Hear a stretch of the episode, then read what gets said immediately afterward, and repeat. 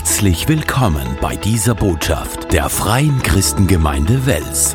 Wir freuen uns, dass du dabei bist.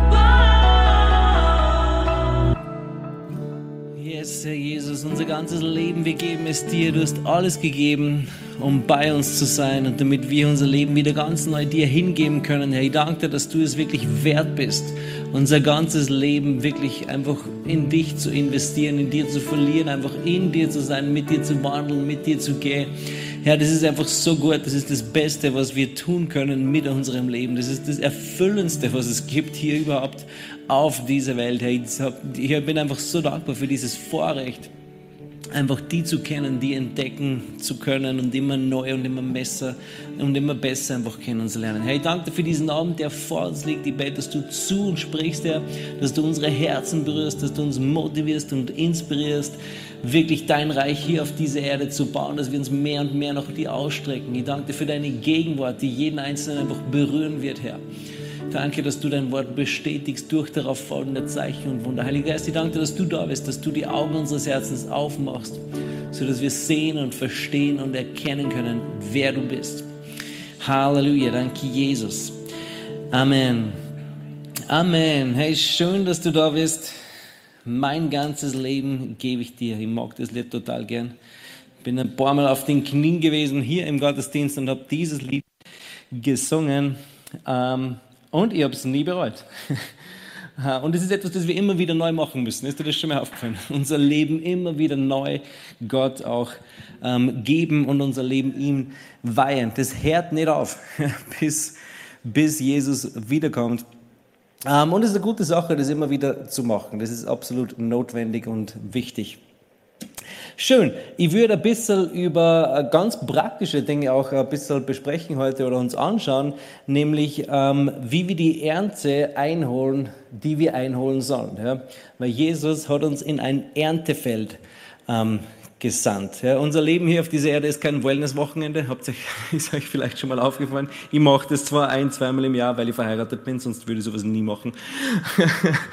ähm, aber wir, wir sind nicht auf einem Wellness-Trip, wir sind auch nicht auf Urlaub hier auf dieser Erde, sondern wir sind in einem Erntefeld, wir sind Erntearbeiter. Und das ist eine total coole Sache. Und natürlich sind wir, haben wir nicht einen, einen Arbeitgeber in dem Sinne, sondern unser himmlischer Vater ist unser Arbeitgeber, er liebt uns. Ähm, egal ob wir faul sind oder ob wir nicht so faul sind, aber es gibt eine Belohnung für die Arbeit, die wir hier auf dieser Erde auch machen. Ja? Ähm, gut, schauen wir mal auf in Johannes 4, Verse 35 bis 38 und ich habe ganz sicher ein paar praktische ähm, Tipps oder Inhalte auch, die uns mitgeben möchte. Am Schluss will ich, dass sie ausgeht und Erntemaschinensatz, ja, das richtige Mähdrescher, dass sie wisst, hey, ich bin da, um die Ernte einzuholen. Ich bin motiviert, ich bin inspiriert und ich habe ein paar gute Ideen heute ähm, bekommen, wie man das machen kann. Gut, Johannes 4, Verse 35 bis 38. Da sagt Jesus, sagt ihr nicht, es sind noch vier Monate und die Ernte kommt. Siehe, ich sage euch, hebt eure Augen auf und schaut die Felder an, denn sie sind schon weiß zur Ernte. Der, der erntet, empfängt Lohn und sammelt Frucht zum ewigen Leben, damit beide, der das sieht und der da erntet, sich gemeinsam freuen. Denn hierin ist der Spruch wahr. Ein anderer ist es, der das sät, und ein anderer, der da erntet. Ich habe euch gesandt zu ernten, woran ihr nicht gearbeitet habt. Andere haben gearbeitet und ihr seid in ihre Arbeit eingetreten. Das ist diese Passage, die Jesus erwähnt, wo er sagt, hebt die Augen und schaut die Ernte an. Kennt ihr das zu der Zeit, wo immer der Gugerutz anpflanzt wird, der Mais, ja? Gugerutz ist ein cooles Wort. Ähm, und dem kannst du fast zuschauen beim Wachsen, oder? Er wächst und wächst und wächst und wächst und wächst und dann spätestens, wenn er so hoch ist, denke ich mir, jetzt stört er dann. Mindestens, wenn man da wohnt, wo ich wohne, wo man bei ganz vielen Gugerutzfeldern vorbeifährt und nimmer überholen kann, weil man nicht mehr vorbeisieht. Ja? Und irgendwann denke ich mir, es muss doch jetzt endlich Erntezeit sein für diesen Gugerutz. Er ist schon riesig, er ist schon braun. Warum macht der Bauer nicht diese, holt der Bauer diese Ernte ähm, nicht ein? Aber irgendwann sieht man, okay, jetzt ist er groß genug. Ja? Jetzt kann man die Ernte einholen. Ähm, und man, dann sieht man schon die Traktoren, die dann hoffentlich endlich irgendwann kommen, um diese Ernte einzuholen. Und wann jemand das nicht macht, wann jemand die Ernte nicht einholt zur Erntezeit, dann geht die Ernte kaputt. Das habe ich eigentlich bei so einem Feld noch nie beobachtet, glaube ich. Ja, ist mir noch nie aufgefallen. Es ist immer irgendwann der Traktor gekommen und hat die Ernte eingeholt. Aber wann das nicht passieren würde, würde die Ernte irgendwann kaputt werden. Ja, ich kenne das zu Hause vom Apfelbaum. Wenn du die Apfel, wenn du schon, keine Ahnung, 100 Äpfel gegessen hast, dann holst du die anderen nicht mehr. Und irgendwann werden sie dann faul auf diesen Apfelbaum ja, und fallen herunter.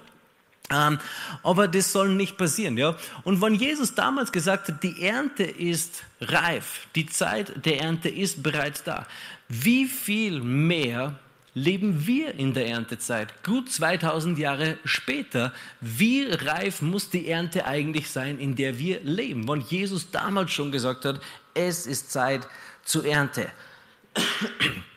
Also die Ernte ist reif. Und wenn wir sie nicht einholen, es ist wirklich so, dann geht die Ernte verloren. Viele Menschen werden verloren gehen. Die Ernte wird verloren gehen, wann nicht jemand kommt, um diese Ernte einzuholen. Und das wäre extrem, extrem schade. es ist extrem traurig, wenn Menschen verloren gehen. Es ist schlimm, wenn Menschen sterben, aber es ist viel schlimmer, wenn Menschen in die ewige Verlorenheit, in die ewige Verdammnis kommen. Das ist nicht gut. Ja? Ähm, und, und ich bin mir sicher, unser Arbeitgeber ist auch nicht begeistert, wenn wir nicht ins Erntefeld gehen und die Ernte einholen. Weil das ist der Auftrag, den er uns auch gegeben hat. Ja. Seht, die Ernte ist reif zur, ähm, zur Ernte. Ähm, und es gibt eine Arbeit zu erledigen und das wissen wir alle. Und, und ich weiß, weißt du, Gott ist unser liebender Vater und er liebt uns, ob wir etwas machen oder ob wir etwas oder, oder, oder nicht machen. Ja? Aber er ist auch der Weinbauer, in vielen Beispielen, der, so, der Arbeiter engagiert hat, der Arbeiter auf seinen Weinberg schickt, um die Arbeit dort zu erledigen und der dann auch Lohn gibt für diese Arbeiter. Und irgendwann, es ist wirklich so, werden wir vor Gott stehen und auch Rechenschaft abgeben für das Leben, das wir hier auf dieser Erde gelebt haben. Das ist eine Tatsache dass das so sein wird. Ja? Und weißt du, als Gläubige, dann ist es cool, weil wir wissen, wir haben es in den Himmel geschafft. Aber trotzdem heißt es dort auch, er wird Tränen abwischen. Und ich glaube, einige dieser Tränen werden sein, ha, hätte ich doch weniger Computer gespielt und mehr in das Reich Gottes investiert, hätte ich doch weniger dies oder jenes gemacht und so weiter.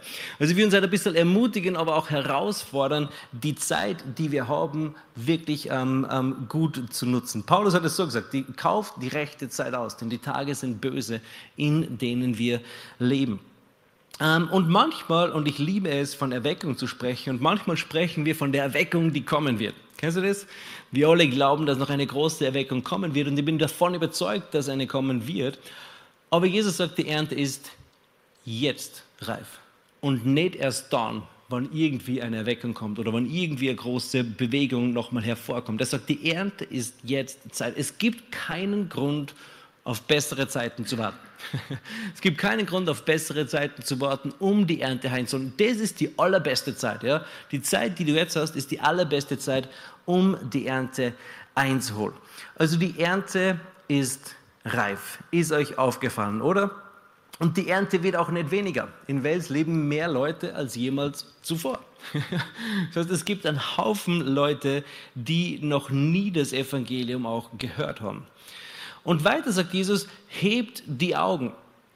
Ähm, hebt die Augen. Und manchmal, kennst du das? Man, manchmal schaut man absichtlich weg, weil man nicht aus unterschiedlichen Gründen. Vielleicht manchmal, weil man einfach nicht berührt werden will. Oder ganz oft laufe ich durch die Stadt und kennst du das, wenn dann so die Greenpeace oder die, die ganzen Tierschützer rumlaufen und dann schaut man absichtlich weg. Hoffentlich sieht, wenn, er wenn ich ihn nicht sehe, sieht er mich auch nicht. Ja. So ungefähr, ja. Man schaut absichtlich weg, damit man nicht mit ihnen sprechen muss oder damit man sie nicht ansprechen, ähm, ja, damit man nicht aufgehalten wird, ja. Und, aber Jesus sagt, hebt die Augen, ja, hebt die Augen.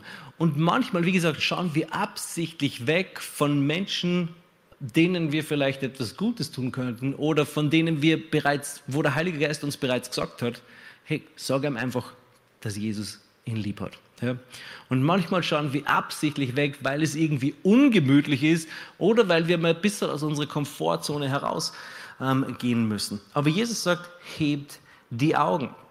Weißt du, was ich manchmal mache, absichtlich? Wie gesagt, ich sage euch ein paar praktische Punkte auch. Wenn ich so, wenn ich so Leute auf der Straße sehe, die, die die Welt retten wollen, ähm, was eine gute Sache ist. Okay? ähm, ähm, was, was, ich dann mache, ist manchmal, ich sage, du hast drei Minuten und dann habe ich drei Minuten. und die sagen immer ja. Es hat noch nie wer gesagt, na, auf den Deal lasse ich mich nicht drauf ein. Ja? Sondern sie sagen immer ja. Und dann sagen wir mit dem Tablet die ganzen Sachen, warum, warum wir die Bienen retten müssen und so weiter. Äh, und ich bin voll für die Bienen. Und da fällt mir immer der Chuck Norris die Zeit. Kennt ihr den? Chuck Norris isst keinen Honig, er kaut Bienen. Ja. Äh, ähm, aber das ist eine coole Gelegenheit. Weißt du, diese Leute sind immer offen für ein Gespräch.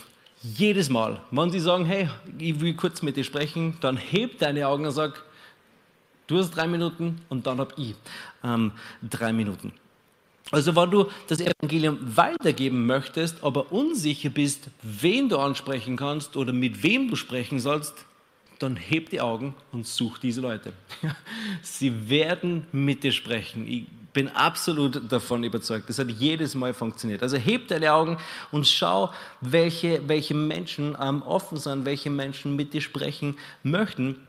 Und wie gesagt, diese Leute reden gerne mit dir.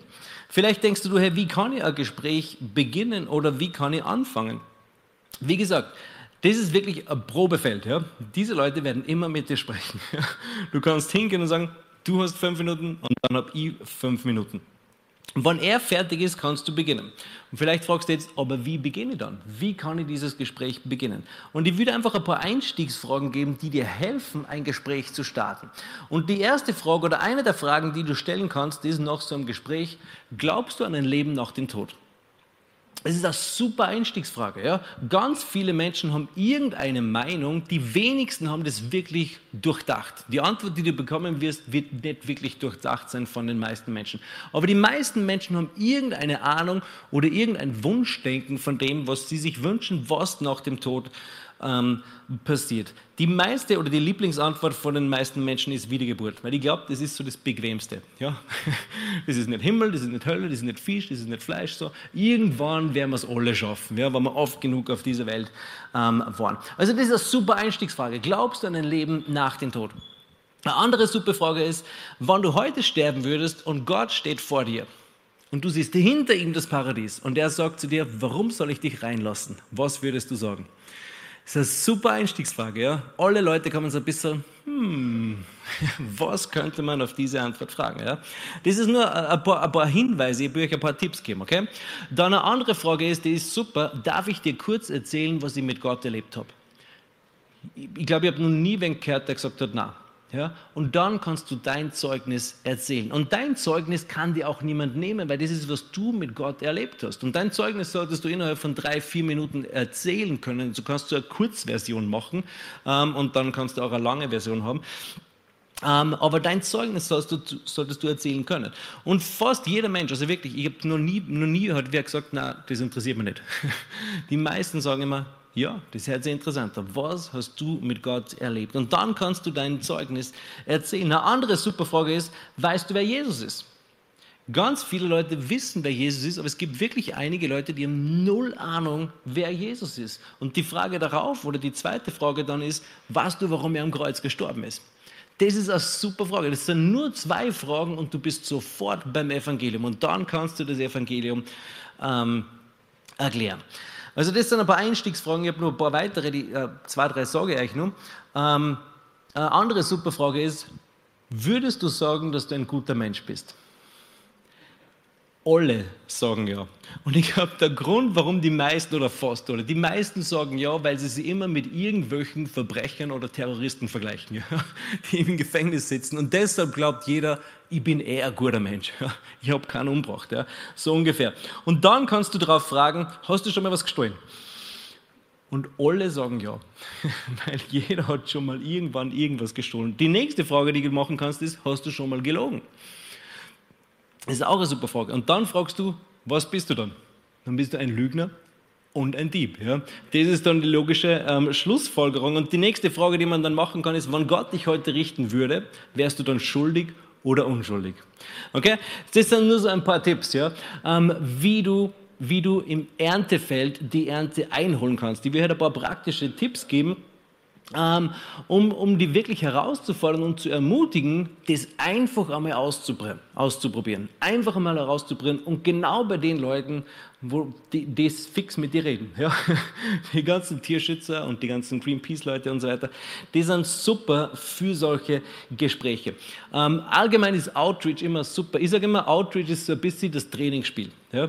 Das ist wie beim Fußball. Man hat immer ein paar Trainingsspiele, bis man dann zur WM fährt oder zur EM fährt, dann ist man fit. Ja? Und wir brauchen auch so eine Art von Trainingsfeld. Aber zu Hause oder in deinem Umfeld, auf deinem Arbeitsplatz, in deinem echten Leben, da ist es, da geht es um alles. Ja? Da, da, musst du dann bereit sein und deshalb ist es gut vor, ein bisschen auch zu trainieren, wie man das Evangelium weitergeben kann. Oder was man auch machen kann, ist, schau die Person einfach tief an, du musst gar nicht fünf Minuten reden und sagen, hey, so sehr hat Gott dich geliebt, dass es einen einzigen Sohn gab, damit, wenn du an ihn glaubst, gerettet wirst und nicht verloren gehst. Der für die einmal in die Kirchen einladen und danach lade die zum Essen ein. Das ist nur ein oder zwei Sätze, die du machen kannst und es kann die Welt bedeuten für jemanden. Die Ernte ist reif. Und Jesus hat gesagt, hebt eure Augen. Und wenn wir durch diese Welt laufen oder durch diese Stadt laufen, dann müssen wir diese Welt auch mit dem Blick betrachten, dass du dich gerade in einem Erntefeld bewegst und nicht nur auf den Weg bist ins nächste Quangeschäft oder um die Lebensmittel zu kaufen oder auf der Tankstelle zu bezahlen, sondern derjenige, den du begegnest, der ist im Erntefeld. Ja? Der ist reif zur Ernte oder viele davon sind reif zur Ernte. Und wie gesagt, es sind ein paar Einstiegsmöglichkeiten, die total simpel sind, die total gut sind und die fast immer in einem Gespräch enden ähm, können. Also hebe deine Augen und siehe die Felder an, sie sind reif zur Ernte. Und wir müssen Menschen auch, also wir sollen natürlich immer den Menschen sehen, aber wir sollen auch die Ernte sehen, die, die verloren gehen kann. Und wenn wir Menschen so betrachten, dann erweckt das auch unser Mitleid für diese Menschen. Weil manchmal haben wir kein, manchmal haben wir irgendwie zwingend Mitleid. Kennst du das? Man läuft so durch die Welt und denkt sich, ja, ich bin eh gerettet. Aber ganz viele Leute, die wir begegnen, die sind gar nicht gerettet. Ja? Und das sollte uns wirklich von Mitleid auch bewegen. In Markus 6, Vers 34 heißt es, und als Jesus aus dem, Brot, aus dem Boot trat, sah er eine große Volksmenge und wurde innerlich bewegt über sie. Denn sie waren wie Schafe, die keinen Hirten hatten. Und er fing an, sie vieles zu lehren. Also Jesus sah bewusst hin. Er sah die Volksmenge und es hat etwas in seinem Inneren gemacht. Und das war nicht unbedingt Pflichtbewusstsein. Ja? Er war innerlich bewegt von dieser Volksmenge. Und wir haben das manchmal ein bisschen verlernt, dass wir innerlich bewegt sind. Ähm, wir sind abgestumpft durch was weiß ich was alles, ja, Medien und so weiter. Aber wir dürfen uns innerlich bewegen lassen von den Menschen, denen wir tagtäglich begehen, ähm, denen wir tagtäglich begegnen. Also lass dich innerlich bewegen. Die Geschichte vom barmherzigen Samariter schauen wir sie kurz an. In Lukas 10 Vers 30 beginne zu lesen. Da heißt es, Jesus aber nahm das Wort und sprach. Ein Mensch ging von Jerusalem nach Jericho hinab und fiel unter Räuber, die ihn auch auszogen und ihm Schläge versetzten und weggingen und ihn halbtot liegen ließen. Zufällig aber ging ein Priester jenen Weg hinab, und als er ihn sah, ging er an der entgegengesetzten Seite vorüber. Ebenso aber kam auch ein Levit der an den Ort gelangte und er sah ihn und er ging an der entgegengesetzten Seite vorüber. Aber ein Samariter, der auf der Reise war, kam zu ihm und er sah ihn und er wurde innerlich bewegt. Genau wie Jesus, der ist innerlich bewegt worden. Und er trat hinzu und verband seine Wunden und goss Öl und Wein darauf. Und er setzte ihn auf sein eigenes Tier und führte ihn in eine Herberge und trug Sorge für ihn. Und am folgenden Morgen zog er zwei Denare heraus und gab sie dem Wirten und sprach, trage Sorge für ihn und was du noch dazu verwenden wirst, werde ich dir bezahlen, wenn ich zurückkomme. Und das ist so eine, eine total coole Geschichte. Ja? Von den ersten zwei Personen würden wir sagen, das sind total gute Menschen. Ja? Die sind eigentlich dafür da, dass sie diesen Verlorenen helfen, dass sie diesen das ist, das ist nicht nur Nächstenliebe, das ist selbstverständlich. Und ganz besonders für einen Priester oder für einen ähm, Levit. Aber es war ihnen wurscht. Ja? Sie haben ihn gesehen und sind absichtlich auf die andere Straßenseite gegangen, damit sie das nicht länger sehen und damit sie auch vielleicht nicht innerlich bewegt werden. Bewegt werden. Aber der Samariter ist hingegangen, hat es gesehen, er wurde innerlich bewegt und hat diesen Menschen geholfen. Und es gibt in jeder Stadt, wahrscheinlich sogar in jedem Ort, Menschen, die irgendwo halbtot unter Anführungszeichen durch das Leben gehen, ja? die, die, die verloren sind die Hilfe brauchen, nicht nur, nicht nur Rettung, die einfach Hilfe brauchen im Leben ähm, und, und die bereit sind, Hilfe anzunehmen. Die bereit sind, wenn jemand kommt und sagt, hey, darf ich die zum Essen einladen? Oder der einfach kurz Zeit mit ihnen verbringt. Ja? Diese Leute sind reif zur Ernte. Und wir können uns unser Erntefeld nicht selbst aussuchen auf eine gewisse Art und Weise. Ja? Du kannst nicht sagen, nein, im Gemüsegarten von meinem, Best, äh, von meinem Nachbar schaut viel besser aus zum Ernten. Ja? Das ist viel weniger Arbeit, das ist nicht so wild durcheinander mit Unkraut und so weiter und so fort. Ich gehe darüber ernten. Der wird dir sagen, hey, verschwind. Ja, es ist mein Erntefeld. Ja?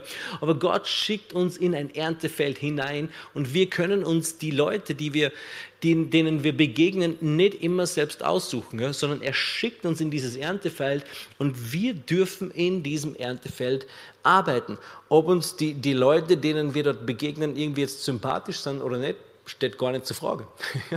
sondern du bist in einem Erntefeld, in das Gott dich eingesetzt hat. Du bist in einer Stadt, auf einem Arbeitsplatz, in einer Familie, in die du hineingeboren oder hineingekommen bist und dort bist du oder solltest du ein Licht sein in, in dieser Welt, in der du dich bewegst. Und diese Männer in dieser Geschichte, die waren alle auf dem Weg irgendwo hin. So wie wir ständig auf dem Weg irgendwo hin sind. Ja? Es, war, es war nicht in der Tagesordnung von dem Samariter, jetzt diesen verletzten Menschen zu helfen. Aber er hat sich die Zeit genommen. Er hat absichtlich hingesehen. Er war innerlich bewegt. Und wir bewegen uns auch ständig von A nach B. Ja? Und es kann sein, dass jemand da ist, der verloren ist. Es ist hundertprozentig jemand da, der verloren ist. Ja? Und für den wir uns vielleicht kurz Zeit nehmen können, raus aus unserer Routine können, ähm, kommen müssen, um diese Person zu erreichen. Aber manchmal sind wir so beschäftigt, beschäftigt mit unserem Alltag oder mit unserem eigenen Leben, dass wir irgendwie zu schmeißen kommen, dass wir ganz oft die Not, die vor uns ähm, liegt, einfach übersehen oder absichtlich nicht hinschauen, damit wir nicht irgendwie gestört werden. Aber ich würde ermutigen, deine Augen. Heb deine Augen. Es gibt in jeder Stadt, es gibt in jedem Ort solche Menschen, die irgendwo halbtot, wie gesagt, unter Anführungszeichen da liegen, die Hilfe brauchen, ja, die vielleicht praktische oder materielle Hilfe brauchen. Und wenn du dieser Not begegnest, hast du auch ein offenes Ohr oder ganz oft eine offene Tür für das Evangelium. Sei bewegt von dem, was Gott bewegt. Das Evangelium zu verkündigen ist auch nicht irgendwie eine Aufgabe, die, die wir aus Pflichtbewusstsein machen, obwohl das keine schlechte Sache ist, Pflichtbewusstsein. Aber aber wir verkündigen das Evangelium oder wir bauen das Reich Gottes, weil wir innerlich bewegt sind von dem, was Gott bewegt. Ja? So sehr hat Gott die Welt geliebt. Das hat ihn berührt. Dass diese Welt gefallen ist in Sünde, war ihm nicht wurscht. Ja? Er war innerlich bewegt. Er hat diese Welt geliebt. Deshalb hat er Jesus gesandt. Matthäus 21, ab Vers 28 lese, das ist eine weitere Geschichte, die Jesus erzählt. Er sagt, was meint ihr aber hierzu? Ein Mensch hatte zwei Kinder und er trat hin zu dem ersten und sprach, Kind, geh heute, in, geh heute hin, arbeite im Weinberg. Der aber antwortete und sprach, ich will nicht. Das erinnert mich so sehr an mich. mein Papa hat immer gesagt, geh Unkraut jäten. Und ich habe gedacht, ah, das zappel ich überhaupt nicht. ja. Hab's trotzdem meistens gemacht.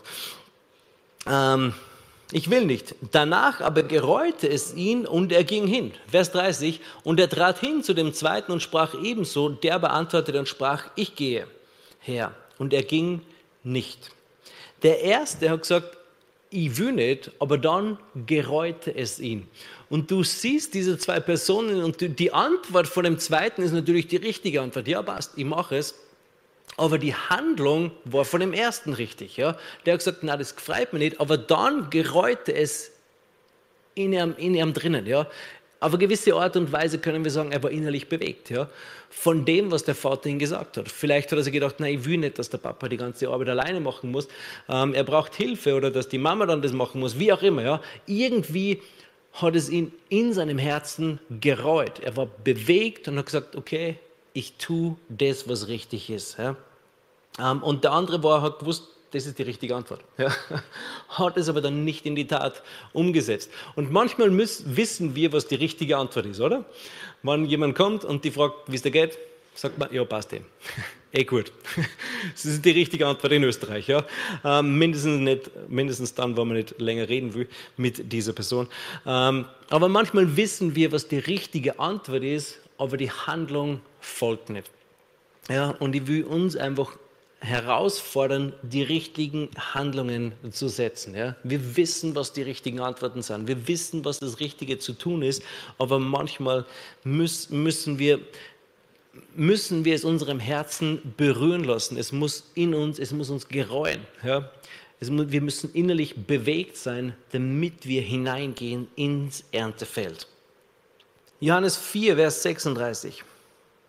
Der, der erntet, empfängt Lohn und sammelt Frucht zum ewigen Leben, damit beide, der das sät und der der erntet, sich gemeinsam freuen.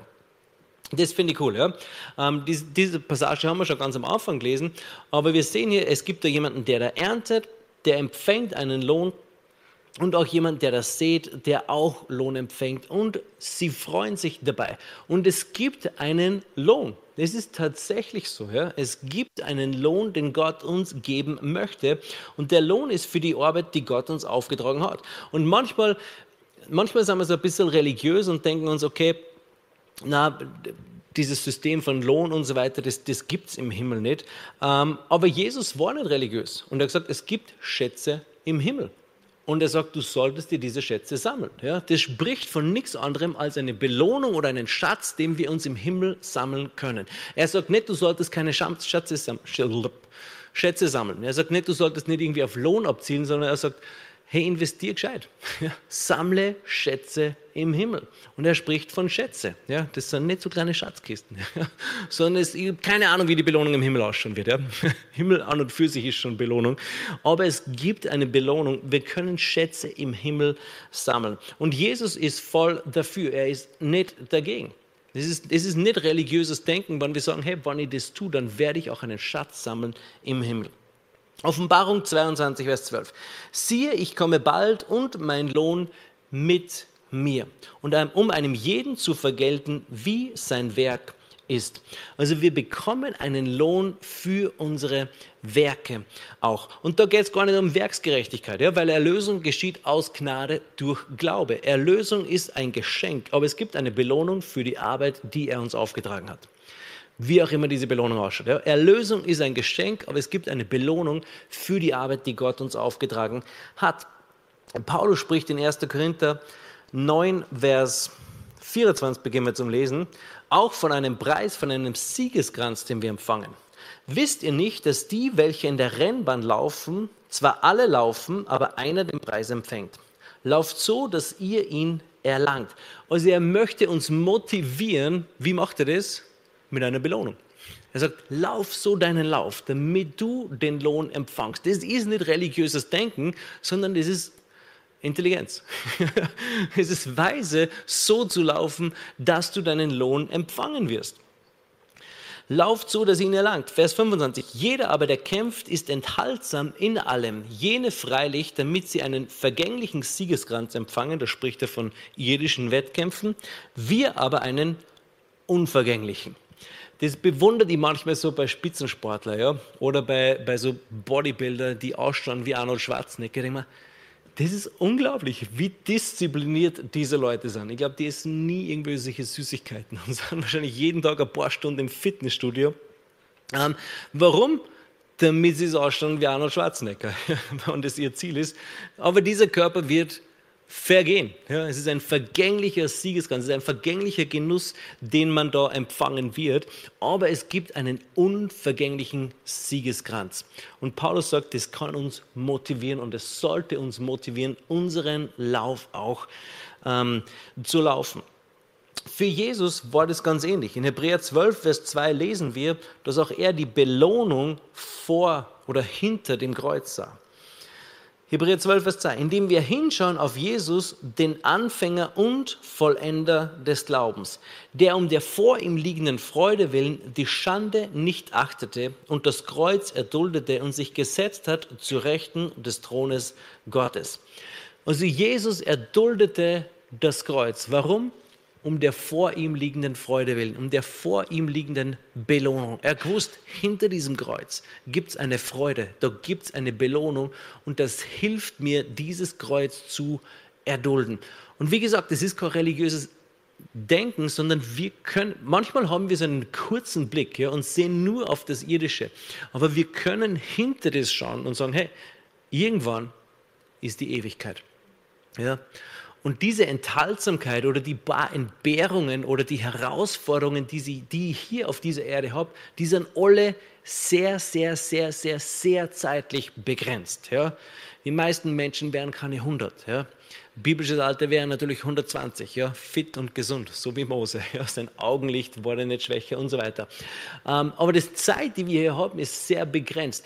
Und wenn wir nur auf das Irdische schauen, dann bekommen wir nur einen irdischen Lohn. Aber wenn wir unseren Blick ein bisschen weiter ähm, emporheben und ein bisschen weiter schauen und auf, das, auf, auf, auf, das, auf den Himmel schauen oder ins Paradies hineinschauen, dann wissen wir, hey, es gibt gewisse Entbehrungen, die ich leicht auf mich nehmen kann, um den Siegeskranz zu erlangen, um meinen Lauf zu vollenden. Es zahlt sich aus.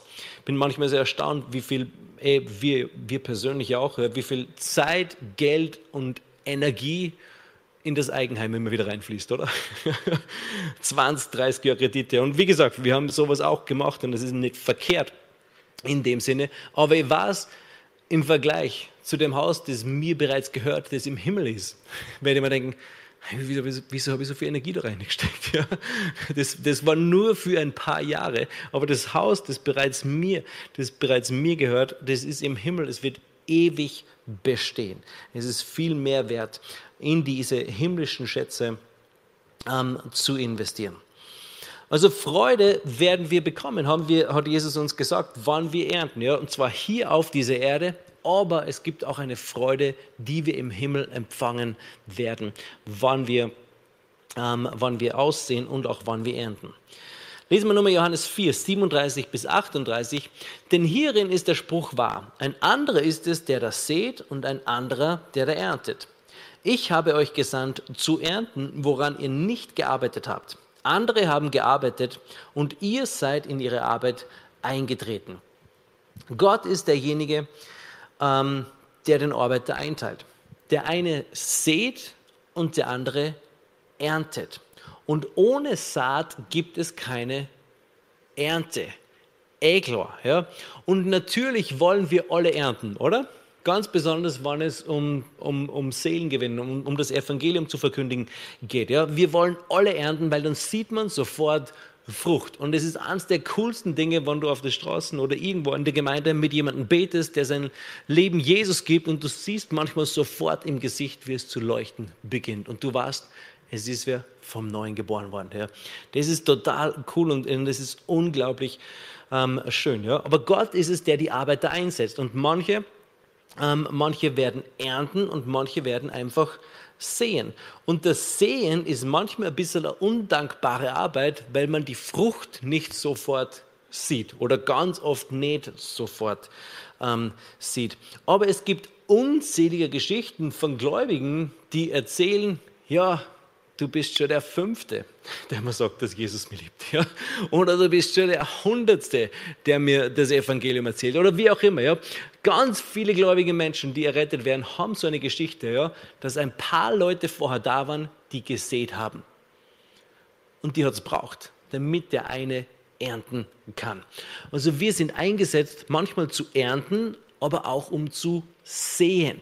Und ich würde ermutigen, ähm, sehe das Wort Gottes aus. Streue das Wort Gottes aus. Weil, wie gesagt, das ist manchmal ein bisschen eine undankbare Arbeit und das kann manchmal ermüdend sein, weil wir uns denken, bringt es überhaupt irgendwas? Hast du das schon mal gedacht? Wenn du zum fünften Mal jemanden ansprichst oder deine Familie oder deine Freunde einladest und zum fünften oder zehnten Mal zu ihnen sagst, hey, komm mal mit in die Gemeinde. Oder weißt du eigentlich, wie wertvoll du bist in Gottes Augen? Und dann kommt manchmal dieser Gedanke, bringt es überhaupt irgendwas? Und weißt du was? Wann dieser Gedanke kommt, dann weißt du, es bringt was. dann weißt du, es bringt was. Weil der Teufel möchte nicht, dass du weitermachst. Der Teufel möchte nicht, dass diese Saat aufgeht. Galater 6, Vers 9. Lasst uns aber im Gutes tun nicht müde werden, denn zur bestimmten Zeit werden wir ernten, wenn wir nicht ermatten. Also im Gutes tun sollen wir nicht müde werden. Und wie gesagt, es passiert manchmal, dass wir müde werden, ganz besonders, wenn der Feind anklopft und sagt, das bringt nichts. Ja? Lass es bleiben. Du hast ihn schon fünfmal eingeladen in die Gemeinde. Das bringt nichts. Lass es gut sein. Und wie gesagt, wann dieser Gedanke kommt, dann weißt du, dass der Same beginnt zu sprießen und dass der Feind Angst hat, dass du weitermachst, weil auf einmal wird das Herz weich. Ja, Gottes Wort bringt immer Frucht hervor. Es kommt nicht leer zu ihm zurück es wird nicht leer zu ihm zurückkommen. Also wann diese Gedanken kommen, wann diese Stimme des Feindes kommt, dann erinnere dich, hey, jetzt wird es interessant, jetzt wird es spannend, jetzt werde ich ihm Gutes tun, nicht müde werden, nicht müde werden, weil ich werde, ähm, ich werde ernten zur bestimmten Zeit. Kolosser 4, Vers 6. Euer Wort sei alle Zeit in Gnade mit Salz gewürzt Ihr sollt wissen, wie ihr jedem Einzelnen zu antworten habt. Also unser Wort, wir sollen immer wieder bereit sein, ähm, Gottes Wort zu verkündigen, Menschen Rede und Antwort zu stellen. Ähm, und das, das bereitet, also zum einen müssen wir uns selbst dafür vorbereiten, zum anderen müssen wir aber auch wissen, hey, es ist ein Zusammenspiel zwischen mir und dem Heiligen Geist. Ja, er hilft uns, Menschenherz zu erreichen. Ja? Und, und manchmal ist es auch ein Wort der Erkenntnis oder ein Wort der Weisheit, die wir haben von einer anderen Person. Ja, die uns eine Herzenstür aufmacht und die wirklich mit einer Aussage von Gott ähm, eine Herzenstür total berühren kann oder eine Herzenstür aufmachen kann, um das Evangelium zu bringen. Also im Gutes tun, nicht müde werden. Gott hat uns eingesetzt, manchmal zum Ernten, diesen Teil lieben wir alle. Und manchmal zu sehen, das ist manchmal, wo man müde wird, weil sie manchmal irgendwie nichts tut. Ja? Weil wir manchmal uns denken, ich würde schon gern ernten, sofort. Ja? Und manchmal braucht es einfach eine gewisse, ähm, gewisse Zeit. Meine Schwester hat mir mindestens fünf, sechs Mal angesprochen und gesagt, hey, gestern mal mit in die Gemeinde. Und ich habe jedes Mal gesagt, ich weiß nicht mehr, was ich gesagt habe, aber mindestens bin ich nicht mitgegangen. Wahrscheinlich habe ich gesagt, nein, ich habe keine Lust, ich bin müde, ich war zu lang fort oder wie auch immer. Ich habe keine Lust gehabt. Ja. Und irgendwann hat es mir wieder angesprochen und was, was ich gesagt habe? Ja, passt. Ich gehe mit. Und hätte sie einmal früher aufgehört und auf die Stimme vielleicht in ihrem Kopf gehört, die gesagt hat, es bringt nichts, du hast schon fünf, sechs Mal angesprochen, wäre ich heute vielleicht gar nicht da. Ja? Ähm, und, und wäre ja, wär vielleicht irgendwie anders gläubig geworden, ich habe keine Ahnung. Ja. Aber weil sie nicht aufgegeben hat, weil sie mir immer wieder gefragt hat, weil sie immer wieder das Wort gesät hat, habe ich irgendwann gesagt, ja. Und es gibt wirklich einige Leute, die einfach nur Ja gesagt haben, weil die Person lästig war. es gibt diese Gratwanderung zwischen lästig sein und zu lästig sein. Ja, die muss man finden. Aber es gibt viele Menschen, die mitgekommen sind, weil sie gesagt haben, damit du endlich Ruhe gibst. und die sind jetzt trotzdem in der Gemeinde. Bei mir war es ähm, ganz ähnlich. Die frohe Botschaft verkündigen, das ist, was wir tun sollen. Und das ist auch, er glaubt an dich. Und wenn er an dich glaubt, dann kannst du auch beginnen, an dich zu glauben. Und nicht die Lügen des Feindes zu glauben, die dir sagen, ich kann das nicht. Ich bin Gefühle. Nicht auf das, was der Teufel dir sagt, nicht auf dein altes Leben, sondern es gründet sich, dein Glaube gründet sich auf das Wort Gottes. wenn das Wort Gottes sagt, du bist der Botschafter, dann bist du ein Botschafter. Ob du das so fühlst oder nicht, ähm, ist, spielt überhaupt keine Rolle. Ja? Hat mit dem nichts zu tun. Gut, zum Schluss noch ein paar praktische Tipps. Okay, ganz, ganz kurz, sieben Punkte. Hast du Zeit? Eine Stunde. Nein. Ganz kurz sieben Punkte. Das erste ist, wie mache ich das? Ja? Ähm, zum einen, predigen bedeutet, ich proklamiere oder ich verkündige Wahrheit. Das ist, was Predigen bedeutet. Das bedeutet nicht, du hast 20 Schriftstellen, kannst die alle auslegen und so weiter und so fort, sondern Predigen bedeutet, ich proklamiere oder ich verkündige eine Wahrheit. Das ist, was wir, das ist, was wir machen. Ähm, und praktische Tipps, wie wir das machen können, ist, das erste, bete. Das sagen wir so oft, oder? Alles beginnt mit Gebet. Also der erste praktische Tipp ist, wenn du im Erntefeld tätig sein möchtest, bete. 2. Korinther 4, Vers 4. Den Ungläubigen, bei denen der Gott dieser Welt den Sinn verblendet hat, damit sie den Lichtglanz des Evangeliums von der Herrlichkeit des Christus, der Gottes Bild ist, nicht sehen. Also der Teufel hat den Sinn der Menschen verblendet. Die Menschen, die da umeinander laufen, ganz viele von ihnen sind einfach verblendet. Sie können den Lichtglanz des Evangeliums nicht sehen. Und dein Gebet kann einen riesigen Unterschied machen. Wenn du deine, weißt du, wenn du ungläubige Menschen besuchst, deine Familie, Arbeitskollegen, Freunde, bevor du aussteigst aus dem Auto, bete und sag, Teufel, nimm deine Verblendung weg in Jesu Namen. Ich bete, himmlischer Vater, dass du die Augen ihres Herzens aufmachst, sodass sie den Lichtglanz des Evangeliums sehen und verstehen und erkennen können. Also du dieses kurze Gebet kann den Weg ebnen, ja, weil der Teufel muss verschwinden, weil du hast Autorität über ihn, ja. Dürfen diese Leute ihn wieder einladen? Ja. Sie sind verblendet, sie wissen es nicht, aber dein Gebet kann ein Zeitfenster aufmachen, damit du Wahrheit hineinsprechen kannst und damit Menschen diese Wahrheit auch annehmen können. Also der erste Punkt, der erste Tipp ist, bete, ja, bete für diese Menschen. Auch die Epheser-Gebete darfst du für Menschen beten. Ähm, das zweite ist, leite das Gespräch durch Fragen, stelle Fragen. Ich habe ganz am Anfang einige dieser Fragen erwähnt, die du stellen kannst. Ja, glaub, glaubst du an ein Leben nach dem Tod? Welche Religion auf dieser Welt macht am meisten Sinn für dich? Das ist eine super Frage. Ja, das ist ein super Gesprächsabend unter Freunden. Unter Freunden. Also leite das Gespräch durch Fragen stellen. Drittens, sag Menschen, dass Jesus sie liebt. Und das, ist, das erstaunt mich manchmal so, weil das ist nur so eine kurze Aussage, aber man hört es so oft. Ja dass Menschen da waren, die einfach nur gesagt haben, die Leila hat es bei der Frauenkonferenz wieder erzählt, oder? Dieses, diese super Geschichte, wo ihr Freund oder ein Bekannter von ihr gläubig geworden ist, der beim Flughafen gearbeitet hat und ich glaube, zwei oder drei Leute sind an diesem Tag zu ihm gekommen und haben gesagt, ich habe irgendwie den Eindruck, ich soll da sagen, dass Jesus die liebt. und auf einmal, noch ein dritten Mal, war es drinnen. Ja? Also sag das Menschen, das darfst du immer wieder auch Menschen sagen. Ist ganz einfach, super easy. Viertens, biete dein Gebet an. Also bete nicht nur für die Menschen, sondern biete dein Gebet an. Menschen haben unterschiedliche Probleme, unterschiedliche Herausforderungen und dein Gebet kann den Unterschied machen. Wenn Menschen dir, keine Ahnung, ihre Herausforderungen erzählen, kannst du sagen, hey, darf ich für die beten? Die meisten Menschen sagen ja. Und dann kannst du gleich für sie beten, wenn das, wenn das möglich ist und wenn es die traust. Aber es ist immer gut, dann auch gleich für diese Leute zu beten. Fünftens, sei beim Outreach dabei. Alle zwei Wochen treffen wir uns oder trifft sich ein Team von Leuten hier in der Gemeinde äh, am Freitagnachmittag und gehen durch, die, durch, durch Wels und verkündigen die frohe Botschaft. Es ist eine super Möglichkeit, im Erntefeld dabei zu sein und auch zu lernen, wie das funktioniert. Ja? Einfach tätig zu sein. Ähm, und, und das ist immer eine total, eine total coole Sache. Ja? Du wirst dabei manchmal ernten und manchmal einfach das Wort aussehen.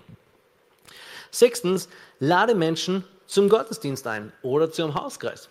Das ist eine super Gelegenheit. Weißt du, die meisten Menschen, die hier drinnen sind, wurden von irgendjemandem eingeladen. Es ist wirklich so. Die meisten Menschen, die am Sonntag in die Gemeinde gehen, sind da, weil sie von irgendjemandem eingeladen wurden zu einem Gottesdienst zu kommen oder den Gottesdienst zu besuchen. Und das ist ganz, ganz einfach. Und ganz besonders jetzt, weißt du, jetzt steht die Weihnachtszeit vor der Tür. Nutzt es aus. Ja, es, ist, es ist nicht nur Weihnachtszeit, es ist Erntezeit. Es gibt Menschen in Österreich, die gehen nur zweimal im Jahr in die Kirche. Ostern und Weihnachten. Das ist ein Zeitfenster, das du hast. Und dieses Zeitfenster solltest du nutzen, um das Evangelium ähm, zu bringen, um Menschen einzuladen. Also fast alle Menschen, die meisten Menschen, die in der Gemeinde sind, wurden von irgendjemandem eingeladen. Und ganz viele sind dann auch geblieben. So wie ich und viele andere auch. Ja. Siebtens und der letzte Punkt, der letzte Tipp für die Erntearbeit ist, bete für Erntearbeiter. Lukas 10, Vers 2. Er sprach aber zu ihnen, die Ernte zwar ist groß, die Arbeiter aber sind wenige. Bittet nun den Herrn der Ernte, dass er Arbeiter aussende in seine Ernte. Vielleicht bist du nicht der richtige Erntearbeiter für eine Person, aber es gibt den richtigen Erntearbeiter. Bete für Erntearbeiter. Ja? Ganz besonders für die Leute in deinem Umfeld. Bete, dass Gott Arbeiter schickt, zu ihrem Arbeitsplatz ja, oder, oder dort, wo sie sich aufhalten. Er, weißt du, es ist seine Ernte. Es ist gar nicht unsere Ernte. Es ist seine Ernte und er möchte Arbeiter aussenden. Und ganz offensichtlich braucht er dazu oder möchte er, dass wir beten für Erntearbeiter. Ja, er hat es uns aufgetragen, ähm, für Erntearbeiter zu beten. Also manchmal wissen wir nicht, was wir beten sollen, oder? Wenn wir, wenn wir diese, diese Dinge, die, die Jesus uns sagt, für die wir beten können, ähm, beten würden, dann ist unser Gebetsleben viel spannender. Manchmal beten wir für alles rund um diese Welt, ja, und das ist gut und richtig auch zu tun. Aber Jesus sagt, bete für Erntearbeiter, und das hört auch nicht auf, ja. Das kannst du beständig in dein Gebetsleben aufnehmen, ja. Bete für Erntearbeiter auf deinem Arbeitsplatz, ähm, keine Ahnung, in deiner in deiner Ortsgemeinde, in deiner Familie, wo auch immer. Ja, bete, dass Gott Arbeiter schickt und er wird auch Arbeiter senden. Also die Ernte ist reif. Jesus hat gesagt, die Ernte ist reif. Hebt eure Augen.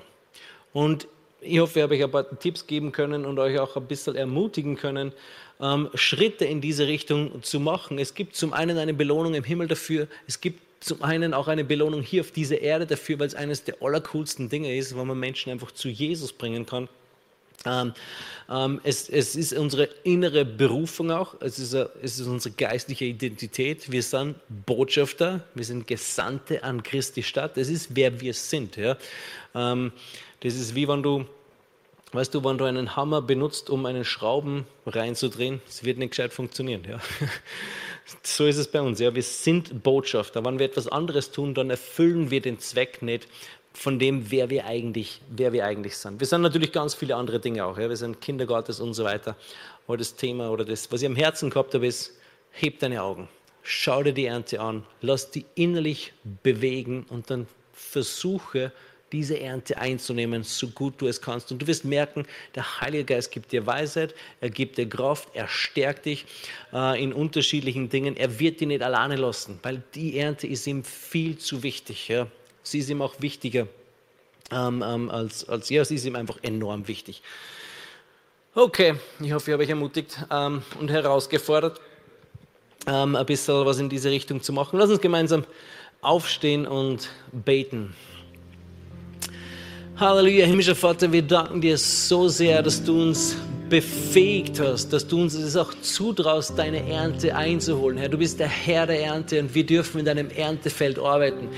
Herr, und ich bete, dass du uns wirklich, dass du unser Herz zerbrichst, wenn man das so sagen kann, für, für diese verlorene Welt, für diese Ernte, die reif ist, eingeholt zu werden, Herr. So viele Menschen sterben jetzt, aber wenn man diese Welt einfach anschaut mit diesen ganzen verrückten Kriegen, die da abgehen, Herr, so viele Menschen sterben, ohne die frohe Botschaft jemals gehört zu haben, Herr. Und das ist nicht okay, das ist nicht richtig, das ist nicht, das ist nicht gut Herr. Ich bete, dass du uns wirklich motivierst, dass du unser Herz, dass wir innerlich bewegt sind, um diese Welt zu erreichen, Herr. Und gleichzeitig würde ich bitten, für mehr von deinen Geistesgaben, Herr, mehr von deinen übernatürlichen Wirken, um diese Welt zu erreichen, Herr.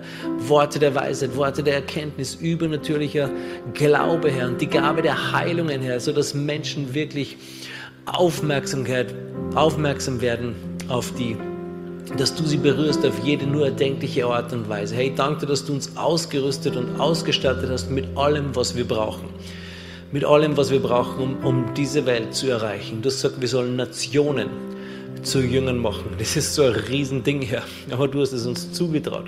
Und wenn du sagst, wir können Nationen zu Jüngern machen, dann können wir das machen, Herr. Wir glauben dir und wir vertrauen dir. Wollen, wir wollen es sehen. Wir wollen es sehen vor unserem geistlichen Auge und wir wollen es in die Tat umsetzen, Herr. Ich habe keine Ahnung, wann du wiederkommst, Jesus, aber ich weiß, ich weiß, du wirst wiederkommen. Und du wirst diese Welt ein für alle Mal retten und wiederherstellen. Aber bis dorthin wollen wir einfach wirklich gute Arbeiter sein. Wir wollen das mehr und mehr erkennen, dass wir deine geliebten Kinder sind, dass du uns bedingungslos liebst, ob wir etwas arbeiten oder nicht, aber wir wollen tätig sein in deinem Erntefeld.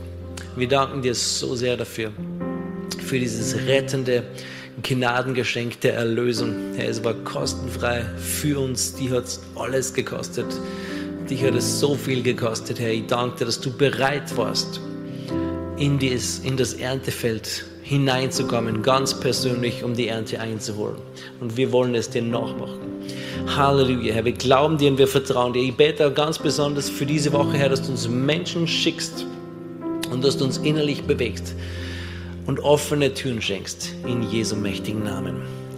Amen.